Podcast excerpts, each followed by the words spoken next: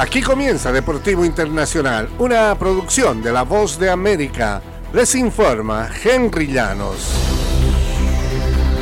Maximizar el descanso de los jugadores y limitar las exigencias de viajes fueron otra vez dos de los objetivos principales de la NBA al definir el calendario de la temporada próxima, según afirmó la propia liga el jueves al anunciar los partidos para 2023-2024.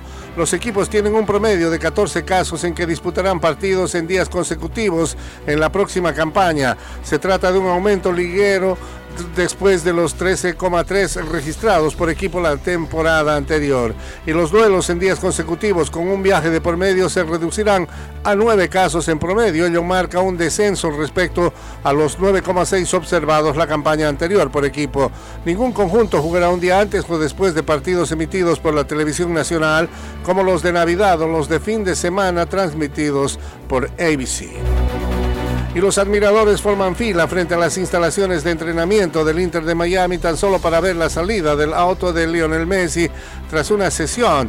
Los jugadores de los equipos rivales esperan después de los partidos para obtener un autógrafo o un simple apretón de manos y la casaca del astro con el número 10 se ve por doquier en el sur de la Florida, es claro que está en el lugar correcto. Tras guiar al Inter de Miami a las puertas del primer título de su historia, Messi afirmó que está muy feliz por la decisión de mudarse a Estados Unidos y destacó la competitividad de los equipos de la Major League Soccer.